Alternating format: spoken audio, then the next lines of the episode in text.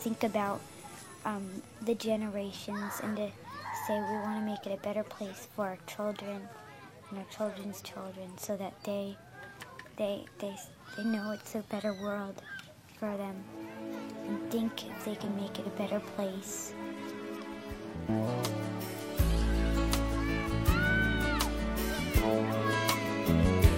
There's a place in your heart, and I know that it is love. And this place be much brighter than tomorrow. Hello，大家好，欢迎收听本期的越位 Offside，我是太后。我是老纪，我是九尾狐，呃，欧洲杯刚刚过去，然后紧接着奥运会就要来了，嗯。那我们要将蹭热点进行到底。嗯，啊，对，所以就来聊一期毫无主题的奥运会，奥运会，不能算前瞻是吧？你就回顾一下吧。跟前瞻一点关系都没有。对，我们都沾什么的我都不知道，不是名单你都报得出谁？啊，那不知道。我能报出很多人，是吗？王霜可以。我 我刚想说，我可以报出那个参加奥运会马拉松项目的这个运动员，算了，我还以为你能把整个女排都报出来呢。那报不出来，能报出来几个吧？为什么一说到女排，我突然这个脑子里的名字是赵蕊蕊？哪一年的事儿我都？零八年那会儿吧？啊嗯，这是零八年、零四零八零。四、嗯零八差啊，不多。对对对对对，那大高个儿确实高。我感觉上学的时候可能看奥运会的这个机会更多一点儿，因为上学的时候奥运会刚好就基本都是在寒暑假嘛，嗯，对吧？寒暑假的时候，反正寒假？冬奥会你也对对呀、看？也算啊、冬奥会也是奥运会啊、对吧你？还没看过。嗯我看过。对啊，我就你你想，就是冬奥会的收视率，在南方城市，哦，那可比春晚在南方城市收视率还低。嗯不过也真是，但是冬奥会我确实还挺关注的，而且嗯，就是之前那个冬奥会，呃，男子那叫什么跳台的什么空中技巧冠军韩晓鹏，韩晓鹏是我们校友，我经常在学校看他开一辆保时捷。你这把人家隐私都说出来了。你上去坐过吗？坐过，什么叫就上？不是就坐啊，在那没有，那没有，我们都是目送他开着保时捷离开。然后包括就是，其实奥运会离我特别近，你知道吗？嗯为什么觉得离我特别近？就我说的离我近，可能跟九尾狐那个近不一样。我说的近是我们学校有一个传统，就是每年一到什么奥运会、亚运会以及各大世锦赛的时候，我们学校惯常的就会有两个报道是一定会有的。第一个就是，呃，预祝我校参加什么什么运动会的多少个运动健儿取得好成绩。然后比赛结束之后呢，我们学校又会有一个标语是冠军榜，啊，对，我校师生在本次这个大赛里边共赢得了多少名 多少冠军。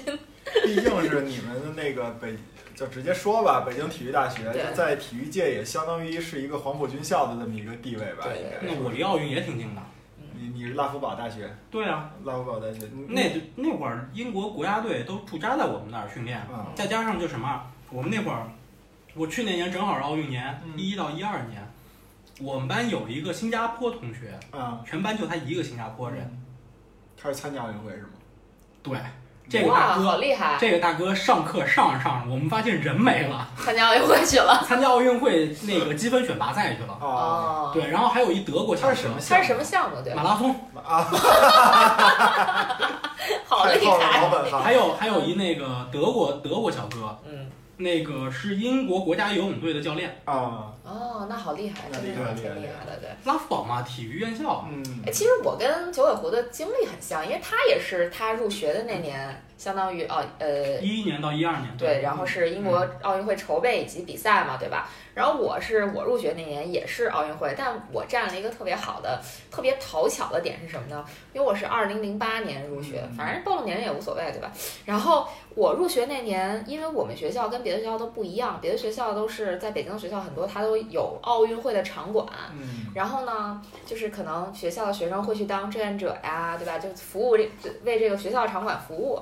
我们学校不一样，我们学校在这方面特别鸡贼。我们学校建的是国家训练基地，嗯我们学校没有比赛场馆。嗯，别别别喝鸭汤了，我就我一直想插播这个，今年我们这个 这个伙食略好。今天伙食水平提高了。我们的小小食品里边居然有了一个鸭架子汤，而且拿的还是大董的这个鸭架。好不好？都不给钱，真的都不给钱。对，接着讲，然后，呃，所以我们学校可能，我觉得相对志愿者的这个怎么说呢？就是志愿者的这个服务的任务，可能没有其他学校高，或者说我们可能还是在其他的非学校的场馆去服务这奥运会。然后我们这些新生呢，就得到了一个福利，就是别的学校都大概是八月底就开学了，甚至可能八月中开学就军训了，我们却因为奥运会推迟了一个半月开学，嗯所以我那年的暑假异常的长，等于是从六月初高考完，一一直直到到十月，我放了四个月的暑假。小半年，有也差不你那会儿多一个季度了。你那会儿高考已经是六月了，对，啊，咱们都是六月嘛。我怎么记得我是七月呢？你是特殊吗？我不知道，我们都是六，我们都都是六我月都六月，我比你们都大，我六月。哦哦，对对对对对，你可能记错了。哎哦，可能吧。嗯，对，所以就是觉得那个奥运会离我最近的一次，结果其实没有机会真正的去体验这个奥运会，哎也是特别遗憾的一件事儿。对，然后下面有请老纪。不，不接着是你你没去看比赛吗？我十月八号开学，嗯，那会儿残奥会就结束了。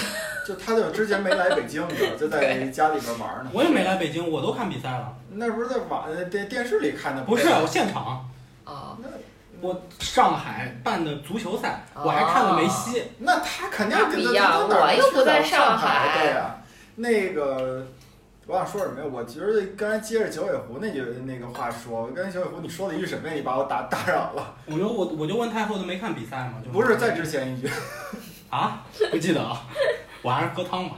翻车了。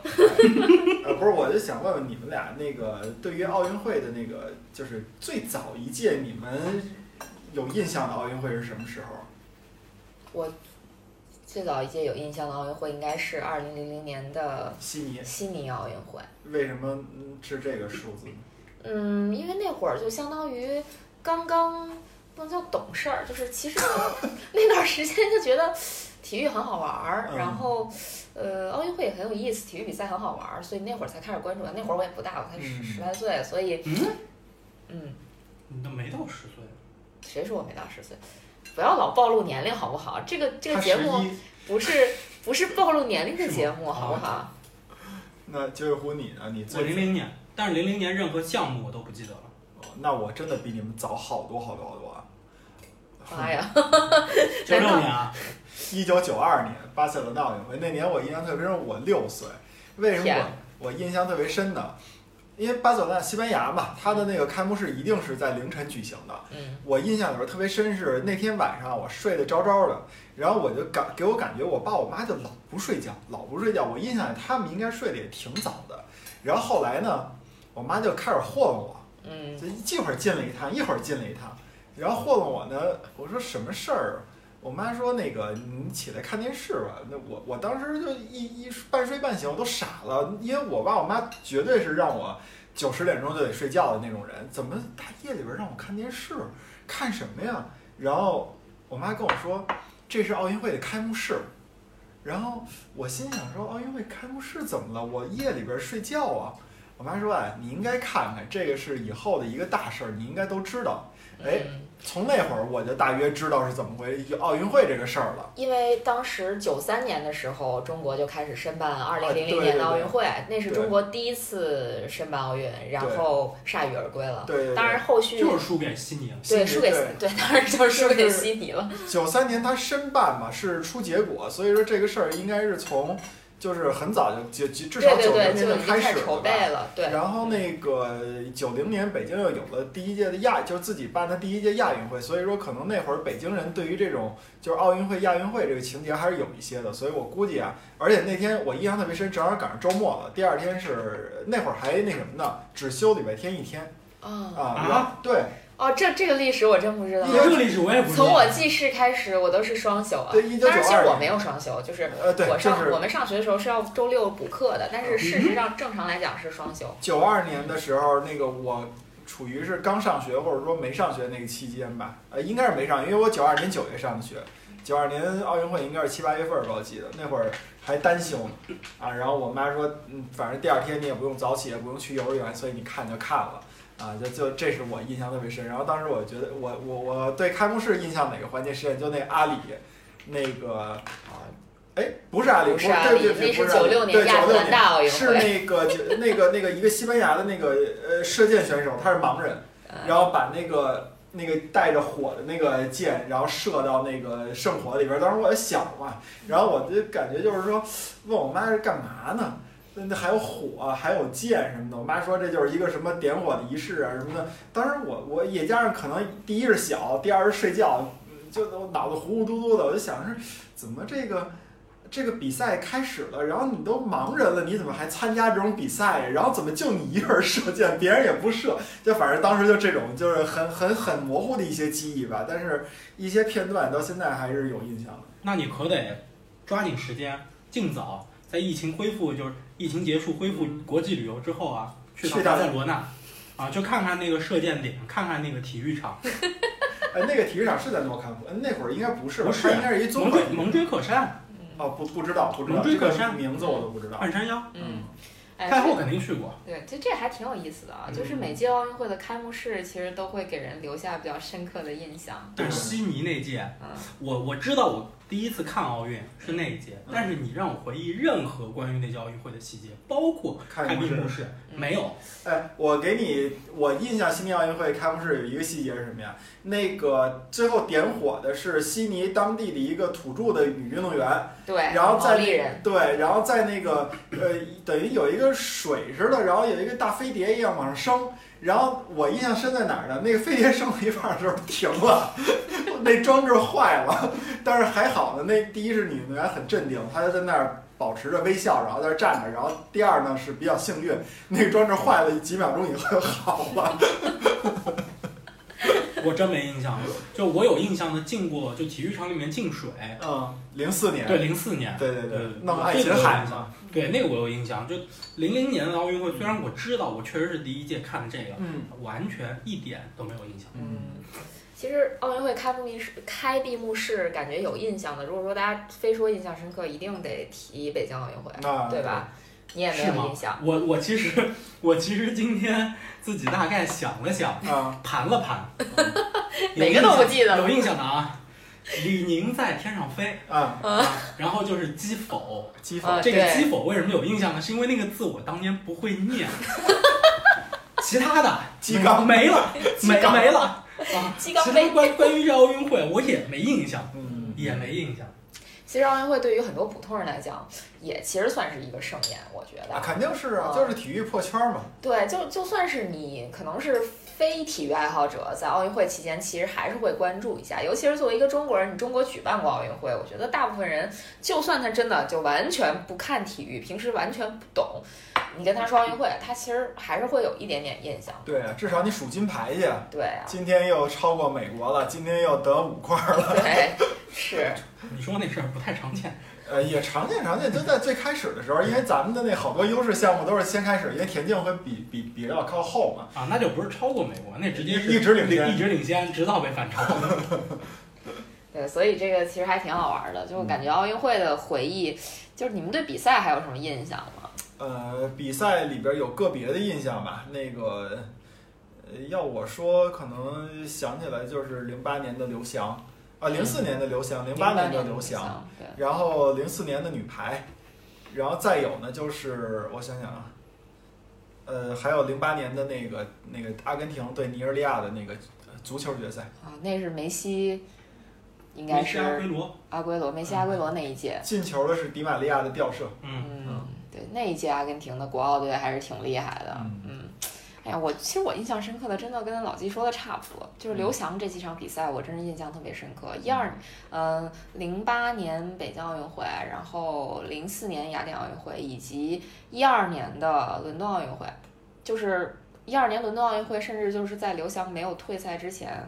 我当时就已经得到了一些内部消息，说这个这个剧本会怎么写。就嗯，其实这个这个事儿也怎么说呢？不是不能提。前两天好像刚好是刘翔的生日啊，啊、然后我其实就回想了一下，其实刘翔在中国田径史上的这个地位，我觉得还是不能撼动的，嗯，我觉得也是，就是真是太厉害了。就对于他的各种非议，其实有些就算是比较空穴来风的那种，或者说掩盖了他他的那个在在这个田径田径界的这个光芒。对，我是这么想，我觉得刘翔这个，呃就是因为我是一个完全的外行体育迷嘛，嗯，就特别是对于综合体育完全没有自己的一些一些专业知识吧，我就是觉得，嗯，不管刘翔零八年的退赛，还有一二年的这个退赛是一种什么情况，那个只要他零四年雅典奥运会的那那个跑的那个呃呃十十多秒钟成功了。啊，他这个地位就不可磨灭，不管他后边是一种什么情况，他的这个地位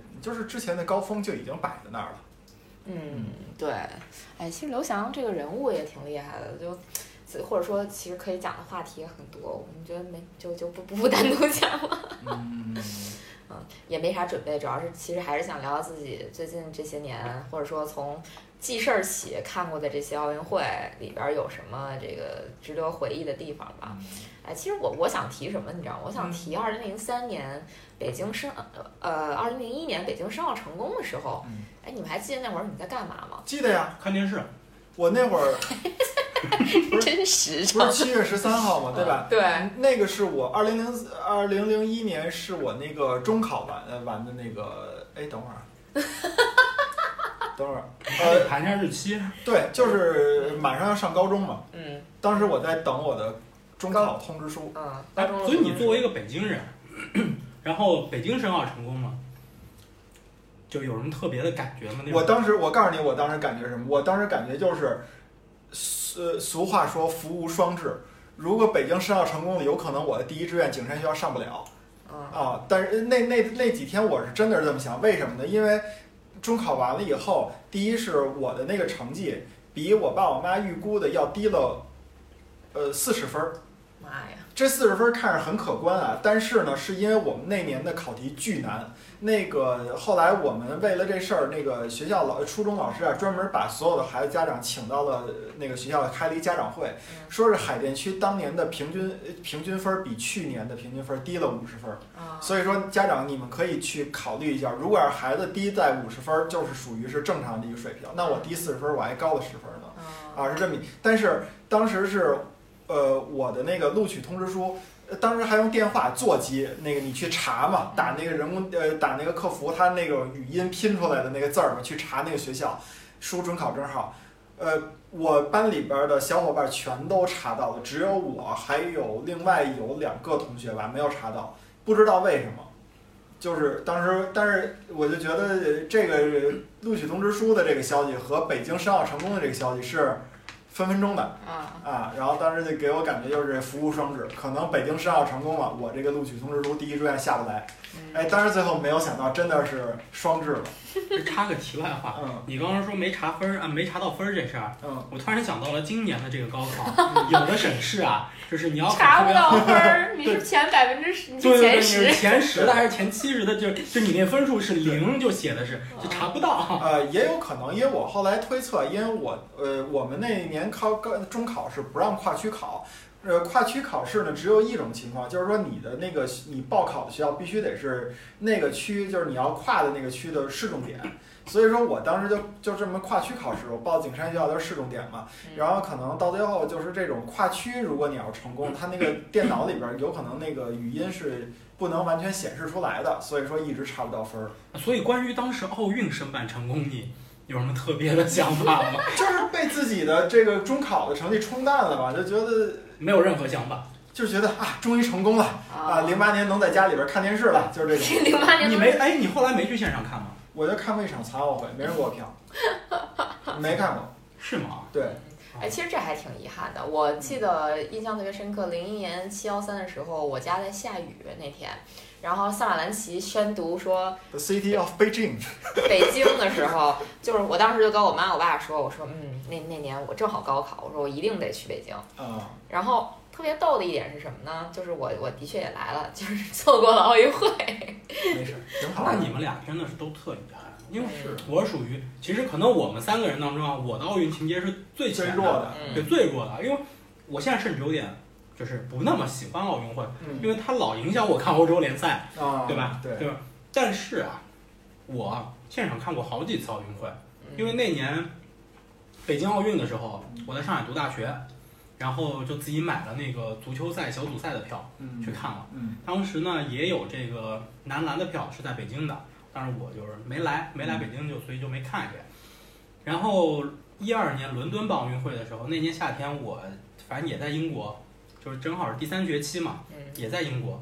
然后我现场去看了乒乓球男团的决赛，嗯嗯啊，然后还看了颁奖仪式，拿着 当时的同学一块儿拿着这个中国国旗，嗯然后去那个那个伦敦的那个那个呃展览，就展会区吧，就那个叫 Excel 那个，，Excel，对那一块儿，然后看的那个比赛，那个场馆里头除了乒乓球，还有举重，嗯，还有哪个我忘了，这反正三个都是中国项目都在那个里头。争金点。嗯对，然后我们看的乒乓男团决赛，拿着国旗啊，嗯颁奖仪式的时候就那个激动啊，啊，因为你在国外嘛，就这个情节会更重一些。是。嗯呃，确实，我的这，你看我那么喜欢体育，那么喜欢足球，我的第一次现场看球，你们都想象不到，是我二零一二年，二零一二年我领导给了我一张，呃，给了我两张那个在好像是鸟巢吧，啊，对，在意大利鸟巢。超级杯，呃，对对，当时好像是尤文图斯打乌迪内斯，还是打，也不是两个特别强，呃，就是那对面那个队没有那么强。嗯然后我记得是四把尤文给黑了。呃，对，反正不是尤文就是那不勒斯，呃，不是不是尤文对乌迪内斯，就是尤文对那不勒斯，反正印象。然后那个呃，最后打成四比二嘛，我跟我弟弟去现场看的，然后我我也在现场。是吧？你们俩那会儿没认识一下？没有认识。然后第二次那个就是第一次正经出国去看球，是二零一三年，我跟对咱们都认识那朋友，对，那不就是你怎么认识我们的哎，吗？对对对对对，就是就是这么回事儿。所以说真的很，我的这个现场启蒙很晚很晚。嗯，哎呀，这个现场我其实也没怎么看过，就真是没怎么看过。一是北京奥运会完全没有机会，因为我来的时候，就是确实是我来的时候已经奥运会都结束了。嗯然后呢，那个后面到一二年奥运会的时候，啊，那更没机会了，对吧？在在在英国那年我刚毕业，然后呃，你像奥运会，其实真的想有机会还是可可以现场看一下，想一想还挺好。二零二二年北京冬奥会，嗯，哎，可以去现场看一看了不。一定能进。嗯 这个这个严重的问题，我们二零二二年再讨论吧。对对对对对。昨天晚上我奶奶那句千万别实现。啊，不过因为确实就到现在，嗯。票务的方案没公布，就是应该是在等一些。都得等着像那个东京奥运会啊什么这些，对，然后包括对欧洲杯的这个这个医疗的这些反反馈，啊、现在不是觉得英国这个疫情挺严重的，对，据说因为欧洲杯，英国新增了一百万例对新冠肺炎疫情，这听着挺可怕的。他肯定得看这个后续的这些效应。嗯对，对，哎呀，这个奥运会，其实我想想，我经常熬夜看奥运会，就是雅典奥运会的时候，我记得，因为也是半夜比赛嘛。我我当时就是在厅里看奥运会，然后我奶奶就那会儿住在我奶奶那儿，然后我奶奶就步履蹒跚走出来问我说：“有什么好看的？大半夜的。啊，不过那个时候，那个时候我读高中，嗯然后那一年我其实奥运情节还是有一些的，嗯尤其是什么啊，就是那一年我是离开家乡了，去上海读书了，然后其实还挺小的嘛，因为刚读高中嘛，年纪不大，然后就每天到了晚上就有点，思乡对对对，就有点”思我以为乡吧。是孤独寂寞冷。就这意思，其实就然后，然后呢就没事儿干，怎么办呢？寝室里面又那个睡不着觉，因为空调很很弱嘛，嗯，就那个年代空调也不太好，对吧？拿起 iPhone 十，然后打开那个是某某某 app，然后点击奥运直播，那会儿要有啊，那会儿要有也行。对，但那会儿就没办法，就是听广播，嗯对在宿舍里面就晚上就听广播，大半夜的，嗯就白天上课，晚上就听广播，听那个他们就广播里头转播这个奥运会。嗯，其实你这想想挺苦的，是吧？对，因为因为那个时候是这样子的，我们这批学生呢是需要提前三周嗯，去上海嗯去上课的，因为嗯因语言不过关，其实其实是这个上意思，海话，其实是预科，其实就是一预科，因为他给你补就是。比如说像英语、嗯语文这种，就是上海相对于全国其他的省这市是领先的就。比较领先的这些学科，对他要给你补习一下真是预科。对对对对，就是一个预科其实。但是就那个时候就住宿了，然后就你就没有办法看电视，没有办法看奥运会。但那时候就特别想看，其实那个年头那个时候的岁数还是对奥运就是比较喜欢的，就是足球和奥运，我觉得对我来说没区别，但是渐渐的渐渐的，就是偏科了。对偏科了，我就更喜欢足球，这奥运会就影响我看球了是。我现在你要跟我说到奥运会，啊，赶紧结束吧，好吗？对就就就这感觉。其实我那会儿的感觉，为什么就会盯着奥运会看？其实很大程度上是因为真的就是，其实喜欢体育，觉得哎呀，所有的体育比赛都值得一看，除了高尔夫，因为我是实在是看不明白高尔夫，钓鱼甚至我都觉得比高尔夫要好看一万倍。嗯所以那会儿就是央视，它只要转播比赛，只要不是高尔夫，我都盯着看。嗯就我记得上学的时候，最喜欢的两个频道，可能大概就是电影频道和体育频道了。对对对嗯嗯，就是所以所以就那会儿觉得，哎呀，能让我在嗯、假期的时候有体育比赛看，集中看这么多。对，集中看这么多，哎呀，觉得特别幸福。因为那会儿足球转播还没有现在这么发达，就你，而且大家说白了就是什么网络呀、什么电脑啊，哪有像现在大家恨不得人手两台电脑，又是移动设备，又是手机，又是 iPad 的，就就完全不一样。嗯就这可能这么说，可能很多人也不一定能明白，因为可能他们他们从开始明白懂事儿的时候，手里就有 iPad 有对对电脑。对对对。对，就已经说到史前时代了，但确实是那会儿，你想看体育比赛，你主要还是盯着央五看，对吧？对你甚至没有其他的转播渠道。没错，嗯，一说这个，真的是现在这可能一些零零后，他们都想象不到，就是在我们出生的那个年代，或者说在我们小时候有很长很长一段时期是没有网络的，对吧？反正我是经历过广播听比赛，对呀、对呀、我都经历过广播来听中国队的这个世界杯预选赛。啊啊是，真的是没有网络，然后到一定时候以后，那个也稍微有一个网络了，那个调制解调器这个名字，对吧？嗯，然后会猫。对猫，然后会发出一种联网的时候特别诡异的那种拨号的声音。打打电话呢，对对对对对，然拨后号上网，对，然后拨号上网最开始的时候，那个那个电话是占线的，因为他都是走的一个线路。现在的可能很多人都想象不到。哎，那个时候暑假呀，我爸我妈就老喜欢往家里打座对，他就。看你到看你底。上没上网，对我们一样的。然后那个有时候家里边儿这一这个月交电话费一百多块钱，都甭问，你就你暑假干嘛来着？就是这样。对，其实这特有意思，就还想讲一个特别逗的事儿，就是你们有没有干过这种事儿？就是爸妈不在家的时候看电视，然后等他们 回来的时候拿扇子或者电风扇给电视降温。有啊，都都不用他们回来的时候，对就那电风扇一直吹着。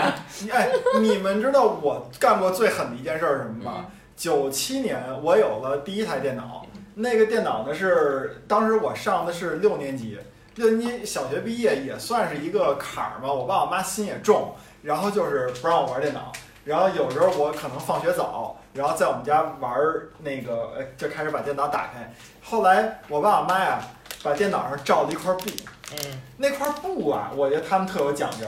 第一是能防尘，第二是那个布，它它 摆放有有有角度，那个褶儿，你可未必能那个就是弄原封好。不动的。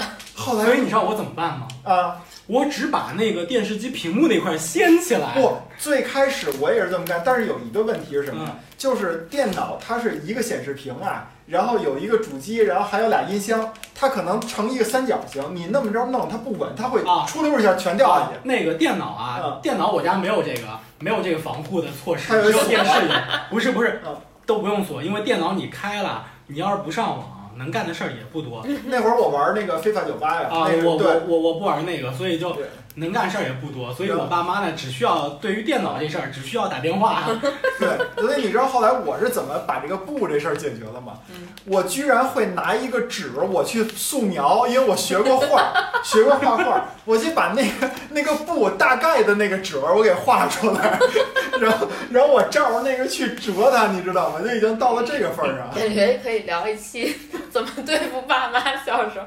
但这种，这个讲过，就是就是这个我听那节目讲过，嗯就是那个很难说，嗯，他们聊过，哎特别有意思。就有一些甚至就是我们刚刚说的这些，就小时候我们也都经历过。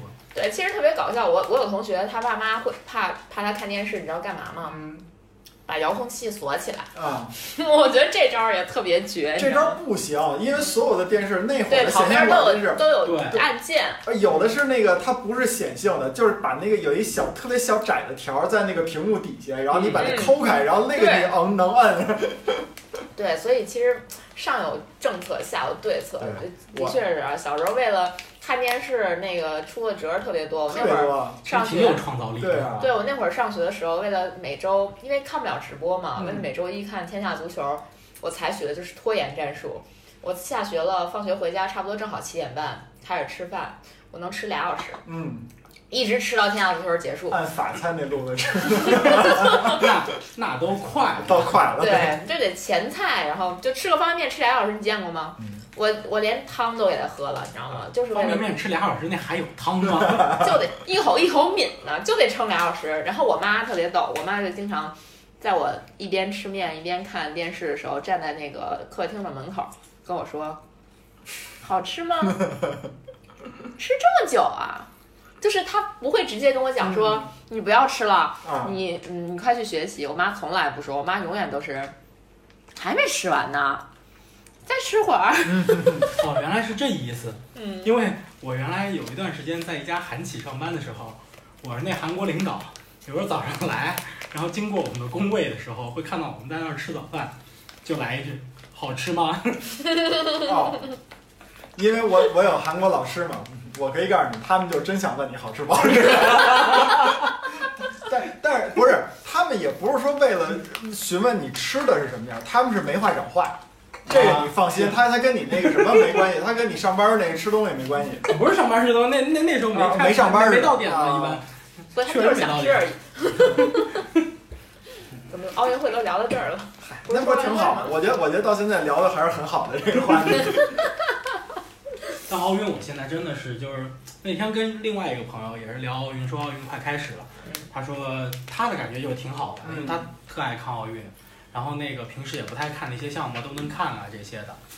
但是我现在真的是就是我也不知道从什么时候开始的，但确实对奥运就是不那么热衷了，就嗯，也不是特爱看了，而且尤其是一旦到了奥运会，就真的是当时还是只能看电视转播的时候，应该是互联网的没有那么发达，就是没地儿看足球了。嗯哎，其实我还挺期待奥运会的。有一个点是之前我一朋友提示我的，他说，其实奥运会还有一个竞猜的玩法挺有意思的，就是猜中国队每天能拿几块金牌。啊啊啊啊！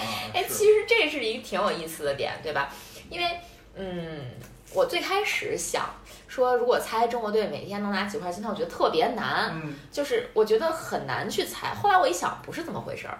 其实现在媒体这么发达，媒体它都会替你总结出来中国队今天有几个争金点，对对对对吧？对，你就不像过去你去猜，你可能是没头苍蝇似的，你就看说中国队，你去得去分析，对吧？现在有人替你分析好了，现在层次可多了。第一条，第一层次是告诉你，今天是奥运会第几个比赛日，今天将会决出多多少枚金金牌？然后第二个是今天这几个比赛里边，中国队会参加哪几个项目？嗯然后第三个层次就是太后刚才说那个，那今天的中国的夺金点是在哪儿？嗯。嗯对，其实挺好玩的，这个其实挺有意思的。就虽然很多这个项目我们不是特别关注，可能包括如果不是奥运会的话，我们大大概都不会去想，不会去看这个项目嗯。但是真正到了比赛的时候，就是到了奥运会比赛的时候，其实还挺想知道中国队能不能夺金的啊。对，我也是这么想。你说，虽然咱们一直说是就是呃对奥运本身啊，因为咱们毕竟更喜欢的是足球，对吧？奥运呢，可能更多的是看个热闹。然后呢，另外咱们也不是那种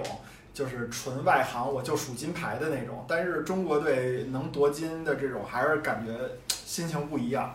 包括他失金的时候，你的那个遗憾，你就确实会有那种，哎呀，你这个球万一你要再打好一点点儿，你不就成了吗？就这种感觉确实会有。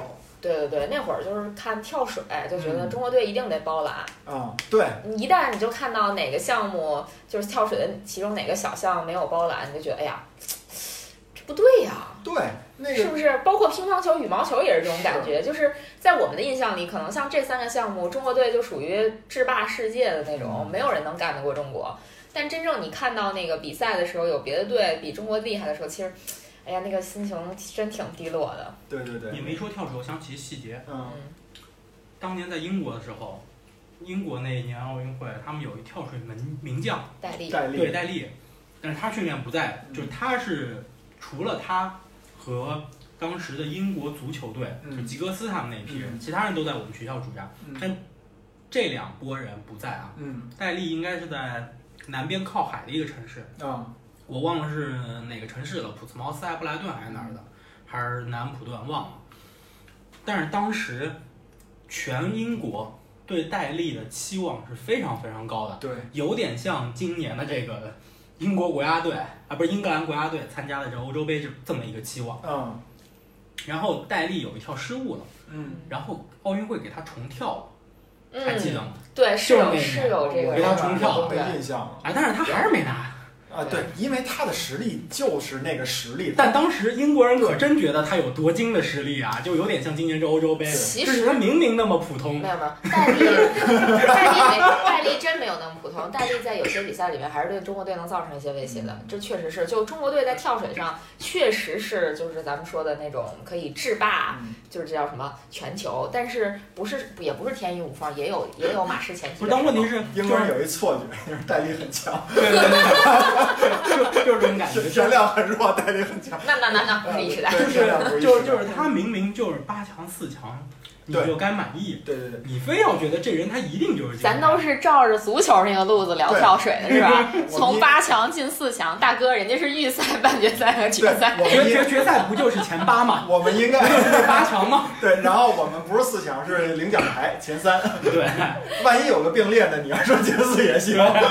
对，其实这个真挺好玩的，就是奥运会最熟悉的项目是足球，然后但是足球呢又是国奥队，国，奥队是有年龄限制的，应该是二十三岁以下球员，对吧？嗯然后你可以带两个个还是三个超龄球员。对，就是我记得以前国奥队，就其实中国国奥，我不知道是我的错觉还是说是真的啊。我记得好像零八年奥运会之前还是一二年奥运会之前，这个国奥队这个概念被炒得特别热，就大家都在提国奥国奥，应该是零八年，因为毕竟是本土的奥运会，嘛，可以对吧？参加嘛？可以参加，所以那会儿国奥就炒得特别热，但现在感觉国奥已经消失在了我的视线里，就中国男足国奥队就没有那么重要了，感觉因为。他后来是不是统一都改成 U 二23 U 二三了他也？对，就统一改成 U 就这个 U U 多少了，就国奥队啊，是中国特别愿意用的一个一个名字，它就是就给你它得分嘛，你必须得是国字头，嗯然后呢还得告诉你你这个队是干嘛用的。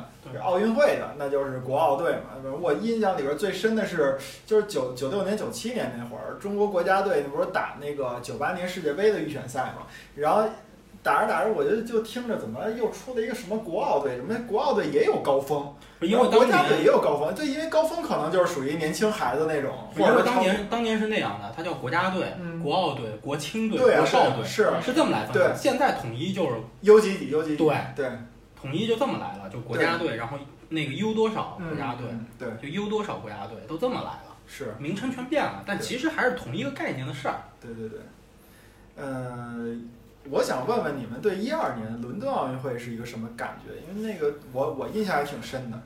伦敦奥运会其实原本原本应该是我参加或者不叫参加，应该是我离奥运会最近的一次。嗯为什么这么说呢？因为当年原本有可能就在某门户网站里边儿，这个体育组去做编辑的，而且是做就是奥运会这个项目的编辑的嗯。但是后来反正阴差阳错的，就是前期的报道都在跟，后期就换了岗。所以就没能继续接触伦敦奥运会，就还觉得还挺遗憾的，就完全是纯旁观者的那种角度去看去看奥运会。其实印象最深刻的就就是我刚才提的，就是刘翔这事儿。嗯啊，因为其实，在伦敦奥运会之前，其实刘翔状态还可以。嗯嗯、我记得应该是呃，当年是一一年的大阪世锦赛吧。我我的具体地点我忘了，时间地点这个可能有待考证。就是当时刘翔跟罗伯斯呃罗伯斯嗯，在世锦赛里边还是算世锦赛，我具体比赛我忘记了。是那个打手。对打手的那件事儿，就也是闹的，怎么说呢？舆论影响非常大的那种。然后那会儿其实感觉刘翔的实力还是在的，嗯就是不比罗伯斯或者说其他的那些人差。但是没想到伦敦奥运会就因为伤势，然后没有办法坚持。就嗯这个其实我觉得还挺失，就是挺失望的。作为一个嗯算是那会儿还算是刘翔粉丝吧，还还觉得真的挺失望的。嗯嗯九尾狐，你说嘛？你要不说，我说，你先吃两个花生 我必须得把你的行径都暴露出来。不是，我可以，我可以先说，因为我没啥，没有太多可说的。行，就就一二年，一二年是我离奥运会就是最近的一次，然后但是也是从那以后，我对于就奥运会对于我来说留下的所有的美好全部打破了，就全部、全部都破碎了，就是因为你看到现实了吗？不是看到现实了，就是看够了，看够了。看够了也对还行。对，英国英国怎么报道奥运会？嗯，就会像咱们中国那么大规模的报道，因为毕竟也是不会，不会，毕在家门口也无所也不这么报道是吗？对，不那么报道，就就那么回事儿，就那么回事。老实说，英国从来也不是一个奥运强国，嗯，就是你看他在金牌榜上，往往可能第五、第六，对，对，第第八这样子，就不会特别高。而且明显跟那个中美俄是差了一档次的。对，嗯然后那一年呢，英国应该是金牌榜的第三，好像嗯我忘了第二还是第三，然后反正也就那么回事儿吧。嗯对，然后火炬接力弄得还是有点小热闹的，然后包括当时我也去看了火炬传递，嗯。在我们学校门口嘛，我们那个学院的那个院长还参加了某一棒嗯。传递。就其实，在之前的节目里也提到过，就是英国小孩儿歧视就亚裔，啊，对对对对就在，就就就就在这个时候，就嗯。我们舰长去看这个火炬传递的时候，嗯。就所以，但是你要真说火炬传递和英国女王六六六六登基六十周年那次两次的这种大的巡游的活动的话，那女王那个可热闹多了，又不是一个量级的。所以其实奥运对于我觉得整个英国来说，也就那么回事儿。嗯当时更多的是什么？我印象有一点深的是，那个维珍火车，就维珍集团做的一个奥运营销，他们也没做什么乱七八糟的东西，他们也没投太多赞助，但是在伦敦的火车站，哎，他们现场发棒冰，嗯，发冰棍儿，啊，针对奥运来做的这个事情，这是一个。另外一个是他们当时口号，在英国国内的口号嗯叫 “Inspire the Generation”。啊，对对对对，激励一激励一代人。对，就嗯，这个。呃，别的我其实就也没什么印象了，对，没什么太多印象。他们的报道也就那么回事儿。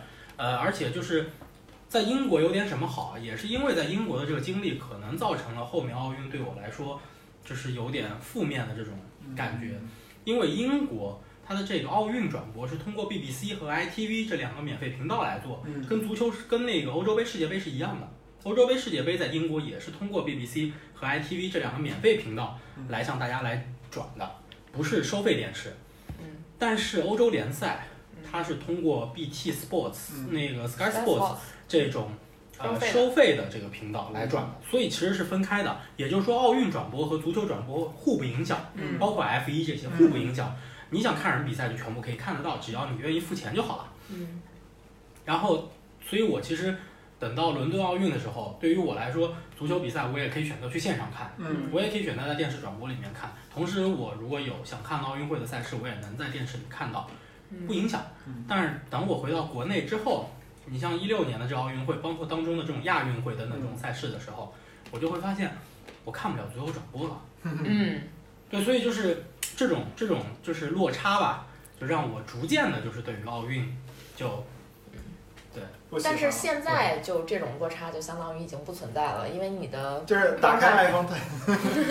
对对，找到一个某某某 app，不是 ten 了，好吗？对，但但但打开十三香，嗯。马上要有的十三香。但反正这个印象留下了，嗯。而且就是现在因为也确实精力有限了，就你看足球奥运你也就不那么想看了，所以我就对吧，就就那么回事儿了。奥运确实基本不看了。就是我刚才忽然想提一个问题，刚才说伦敦奥运会的口号是激励一代人嘛？你还记得北京奥运会的口号吗？同一个世界，同一个梦想啊哎呀，可以可以可以可以，，One World, One Dream 呀。嗯 那个我为什么要提到说是伦敦奥运会呢？是因为其实我对那届奥运会感情挺深的。为什么感对那届感情深呢？那二零一二年啊，是我我反之前我在节目里也说过，那可能是我在电视台工作时候最顺风顺水的一年。嗯。领导对我也好，然后我自己干的也轻松，嗯，那个成效也好，也不用加班儿，嗯。然后就有很多的业余经历，然后正好赶上了一二年伦敦奥运会，我们财经频道做了一档那个那个奥运特别节目，那是我到目前为止参与的唯一一档那个就是跟随紧跟赛事的那个特别节目，做了十六期吧，当时那个奥运会每天一期，他也每天一期，然后因为我喜欢体育，我们的那栏目组啊特别小，一共就五个人，然后只有两个男生，剩下三个是女生。然后啊，领导不算，连加上领导六个人，然后就这么就到最后就是所有的那个文字工作，或者说这个选题策划什么的都是我这边出。嗯到最后，我是成为了那个奥运总结会，那那个总结会是领导参加，我没有去，嗯我是那个那个那个整场里边被 Q 到最多的一个名字，嗯，然后那为这事儿好像领导还给我发了八千块钱的奖金，哇，就真是真的真的很不少了，我就觉得特别特别开心的那个，就是真是非常不少。我体会到了，就是把工作跟爱好相结合的这种快感。当然，我知道这种快感可能也就是在这种短期内有。你要是持续十年干这个，你可能那快感就没有了。嗯但是我真觉得这个印给我印象特别特别的深。你你知道，我觉得就是从我零零年开始看奥运会到，嗯，目前二零二一年，嗯这二十一年来，我体会的最大的变化是什么吗？我觉得最大的变化是我其实离奥运会是越来越近的。嗯嗯，比如说零八年奥运会，嗯，因为自己学校会成为这个奥运会的一部分，所以会比较接近。然后一二年奥运会呢是差点参与这个奥运会报道，然后到了一呃一六年里约奥运会，其实里约奥运会正经还真没啥可说的啊。但是到了今年的奥运会，我就发现我身边竟然有很多人都去参与奥运会了。嗯他们的身份可能是运动员，可能是裁判，可能是比赛的报道、嗯转播，就其实我真的觉得我好像离奥运越来越近了，就有这种感觉。嗯，我觉得离奥运越来越近，还有一个原因就是我们岁数越来越大了，认识人越来越多了。一是这个，二是确实是这个呃怎么说呢？全全球吧，这个发展到这个份儿上了，确实给了我们更多的离奥运近的机会。因为嗯我就想，比如说我在二零一三年跟咱们的都认识的那个朋友去英国看了一场曼联的比赛之前，我是从来从来没有想过我会在现场。把那个破除屏幕的那个隔阂，我去看一场我喜欢的外国队的足球的，我从来没有想过。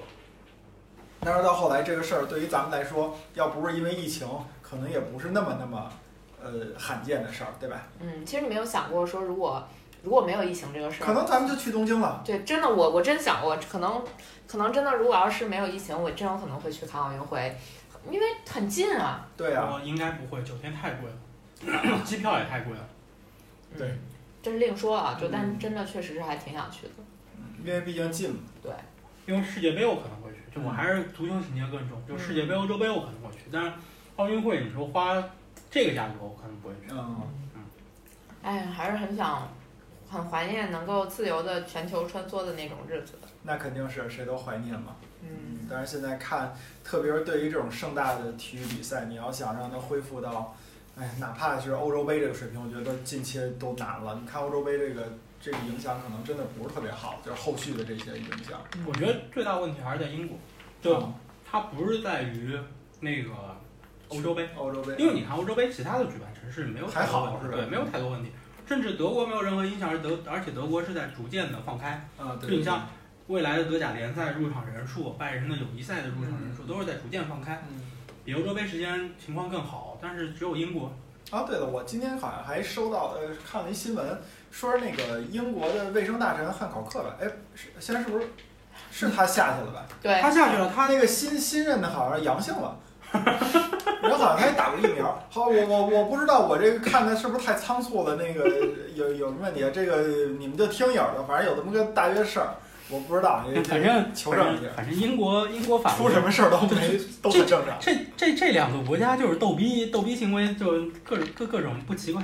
不奇怪 哎，真是这个奥运会，其实还是有很多聊的。我们也准备在奥运会期间也做几期关于奥运会的节目。对，嗯，你是准备要收尾了吗？对，你要收尾的话，那我说一个稍微拔高一点的吧。嗯就是为什么我们要聊这个奥运会的话题，包括我们之前要聊欧洲杯，可能如果要是播客这种形式，要是再早个一两年，我们可能世界杯也开始做这种播客了，对吧？嗯。就是我们为什么要聊？其实第一是我们的球迷的这个身份，我们体育迷身份；第二是正因为我们有了这个身份，你你就会发现这些大型的比赛，它其实是你人生的刻度，你就通过它，你可以很快的去定位到那个时候你发生了一些事儿，你生活的这个事儿，你自己的一个心路历程，你就我就很简单的说一下，我第一届呃，就是我我我现在刚才自己掰手指算了算，八六年生人，到现在基本已经算是东京奥运会，已经看了九九届奥运会了，真的很可怕这个事儿。你想四年才一次，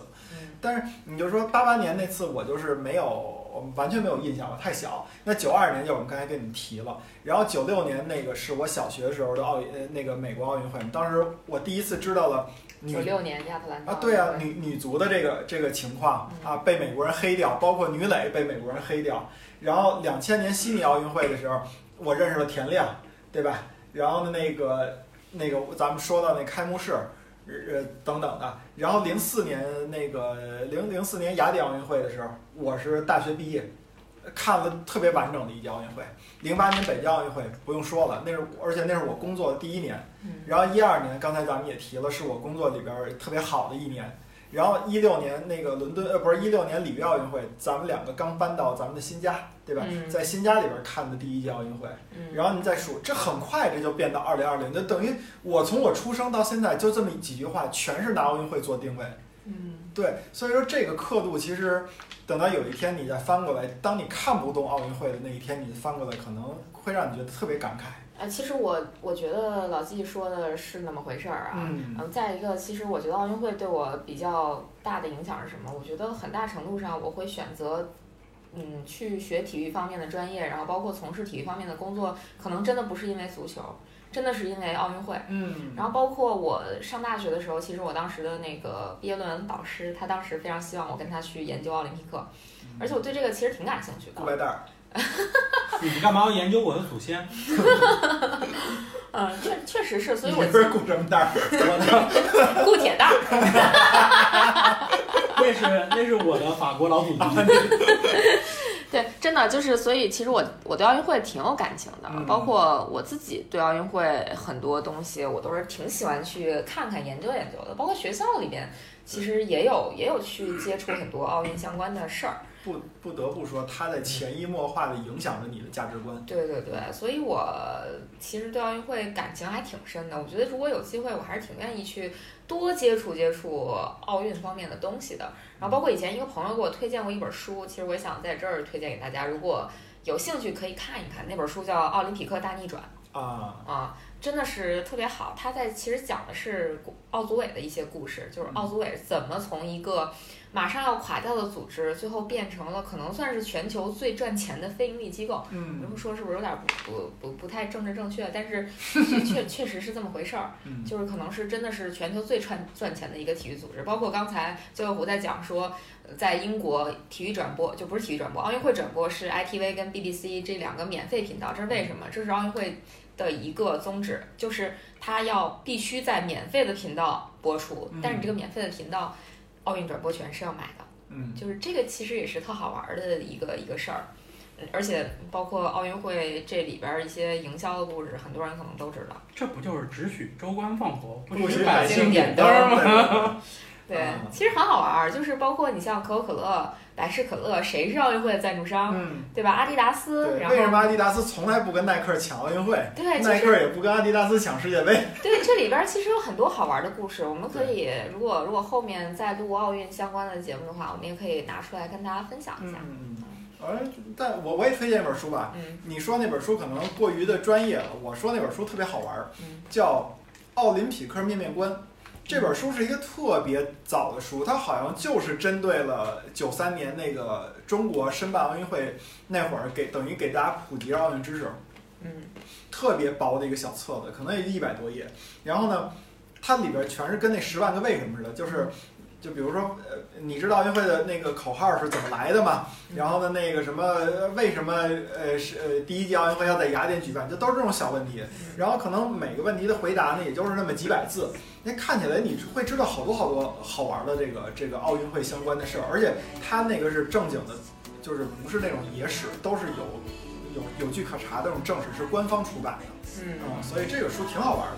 嗯，对。我没有书推荐，所以我们是结束了吗？哎，这这这期破天荒竟然推荐了两本书，啊，啊，不过时间也差不多了，差不多了不能影响我们看接下来的比赛直播。而且九尾狐那个鸭汤已经喝完了。我已经没东西吃很久了。对，今天的夜宵就这么结束了，啊不，今天的节目就到这里结束了。对，我们下次夜宵再见，对，下次夜宵再见，拜拜。拜拜。Existing and start living.